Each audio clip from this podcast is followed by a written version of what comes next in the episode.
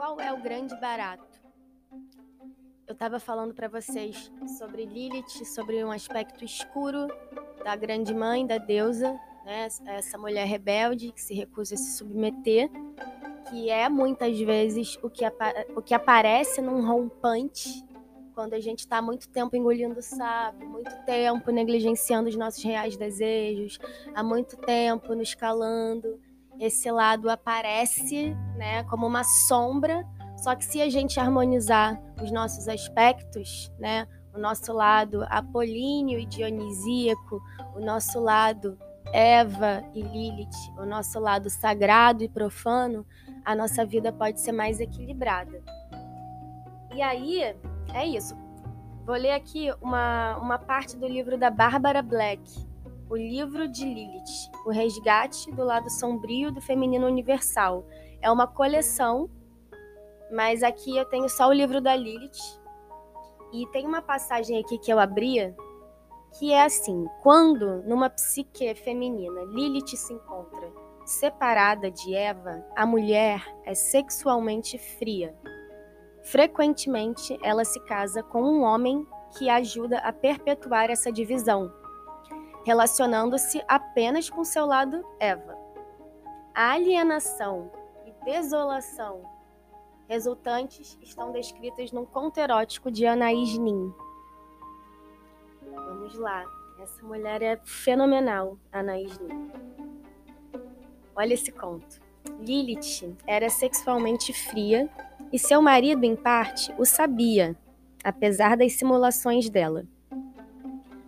Eles estavam sentados ali juntos e ele a olhava com uma expressão de suave tolerância a mesma que costumava manter diante das crises nervosas dela. Crises de egotismo, de autocensura, de pânico. A todos os seus dramáticos comportamentos, ele respondia com inabalável bom humor e paciência. Ela sempre se enfurecia sozinha, irritava-se sozinha, suportava sozinha suas intensas convulsões emocionais das quais ele nunca participava. Possivelmente tratava-se de um símbolo de tensão que não ocorria entre eles sexualmente. Ele recusava todos os seus primitivos e violentos desafios e hostilidades. Recusava-se a entrar com ela nessa arena emocional e a reagir à sua necessidade de ciúmes, temores, conflitos. Talvez se ele tivesse aceitado seus desafios e jogado os jogos que ela gostava de jogar, talvez ela poderia ter sentido sua presença com um impacto bem maior do que o meramente físico. Mas o marido de Lilith não conhecia os prelúdios do, de do, desejo sexual, não conhecia nenhum dos estimulantes que certas naturezas selvagens reclamam, e desse modo, em vez de responder-lhe, tão logo visse seus cabelos se eriçarem, seu rosto mais vívido, seus olhos como duas tochas de fogo, seu corpo inquieto e impaciente como de um cavalo que aguardasse o início da corrida, ele se refugiava atrás do muro da compreensão objetiva, dessa tranquilidade irritante de aprovação com a qual as pessoas olham para um animal no zoológico e riem de suas momices, sem penetrar em seu estado interior. Era isso que deixava Lilith num estado de isolamento na verdade, como um animal selvagem em pleno deserto. Quando ela se enfurecia e sua temperatura subia, o marido simplesmente deixava de existir. Ele mais parecia uma branda divindade que a olhasse dos céus e aguardasse que sua fúria se exaurisse por si mesma.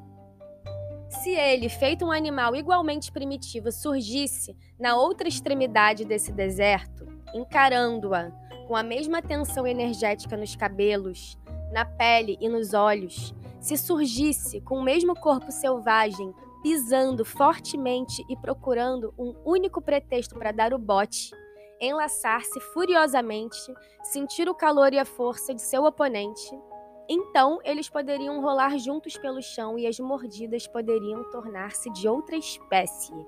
E a luta se transformaria num abraço, e os puxões de cabelo fariam com que suas bocas, seus dentes e línguas se unissem. E devido à fúria, seus órgãos genitais se roçariam mutuamente, soltando faíscas, e os dois corpos sentiriam a necessidade de penetrar um no outro para pôr um fim nessa formidável tensão. Aí a autora Bárbara Black complementa. A sensação de interesse que resulta da integração consciente de ambas, Lilith e Eva, é muito bem retratada nessa parábola moderna. Essa é um pouquinho maior. Houve certa vez um homem que sofreu o assédio de Lilith. O demônio tinha se disfarçado com as roupas de uma mulher comum, humilde e agradável, e foi visitar Adão quando este se encontrava sozinho. Por que sozinho? perguntou Lilith. Onde está a tua mulher, aquela que tomou meu lugar?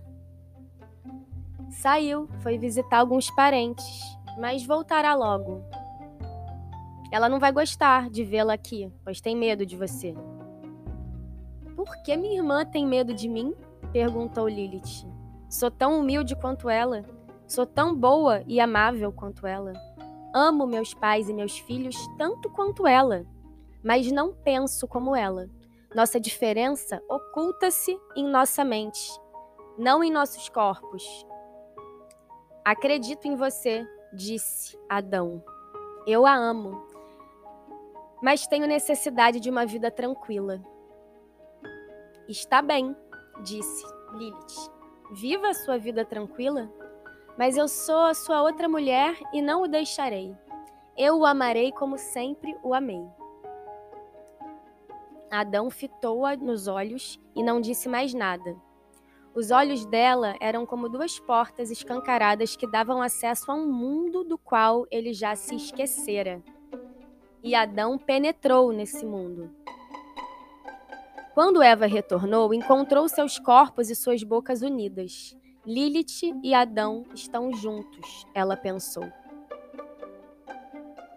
Hospede-se em minha casa, irmã. Eu lhe trarei sua refeição na cama. Ela lhes trouxe comida e bebida na cama, retirou-se para um canto mais afastado da casa e se agachou junto ao fogão, a fim de se manter aquecida, entrou em transe. Abandonou seu próprio corpo e entrou no corpo de sua irmã Lilith. Desse modo, abraçou e beijou Adão e o sentiu amando-a como nunca sentira até então. Mas eu sou Eva, disse Lilith. Por que está me amando tão apaixonadamente? Você nunca me amou com tanta paixão antes. Adão riu e disse: Você partirá ao amanhecer e não haverei mais por um bom tempo. Se ajo apaixonadamente, é porque nossa felicidade é curta. Como pode dizer isso? perguntou Lilith. Estarei aqui amanhã e depois de amanhã e todos os dias até o fim da tua vida. Por que você está me amando tão apaixonadamente? Pensa que sou aquela que pareço ser? Eu sou Eva e estou falando pela boca de minha irmã. Você está brincando, disse Adão rindo. Sei que partirá ao amanhecer e não retornará durante um bom tempo. Lilith, que agora era Eva, beijou-o e disse: Quem me dera fosse assim, mas não posso deixá-lo. Ficarei com você porque você está incendiado de desejo por essa outra mulher cujo corpo, de agora em diante, será meu. Olha-me atentamente e diga-me se você não vê que sou Eva, sua esposa. Hum, Eva está sentada naquele canto, disse Adão. Mas quando voltou o rosto nessa direção, nada havia ali a não ser as chamas do fogão.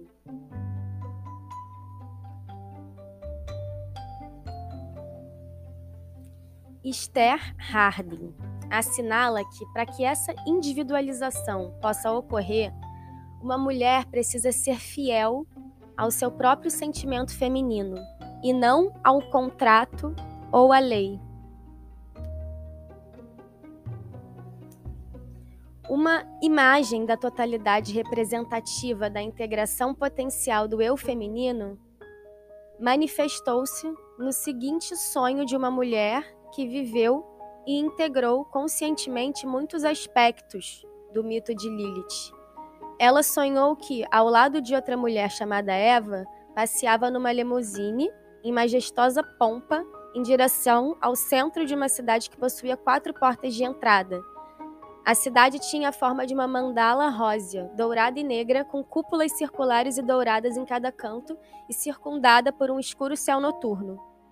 É importante mencionar que a paciente, durante muitos anos, viveu o lado de Eva de sua natureza num tradicional casamento patriarcal. Na época do sonho, ela vivia muitos aspectos de sua natureza Lilith através de um apaixonado caso amoroso. Sua amiga Eva, que se encontrava com ela na limousine do sonho, era uma mulher latino-americana cujo marido se divorciara para libertar-se, sob a alegação de que ela não era mais uma Eva ou seja, submissa, para ele.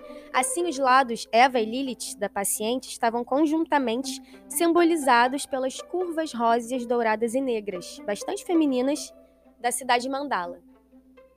Para as filhas de Eva, a sombra Lilith encontra-se muito próxima do transpessoal, e a assimilação de Lilith tem um profundo efeito sobre a individualização,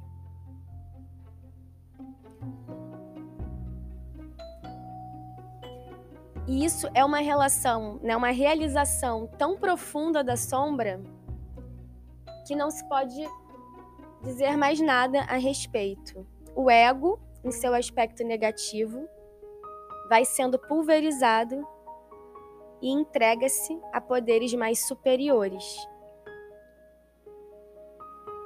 E aí?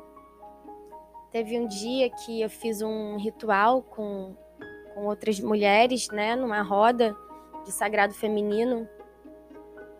E era lua minguante e eu tinha passado por um por um relacionamento, tinha acabado de finalizar o ciclo dele.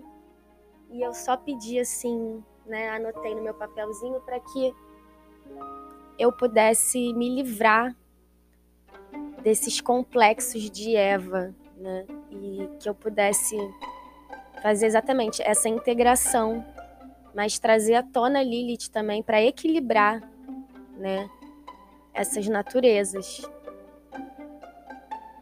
Então, espero que vocês tenham gostado de conhecer um pouquinho mais sobre os aspectos escuros da deusa através de Lilith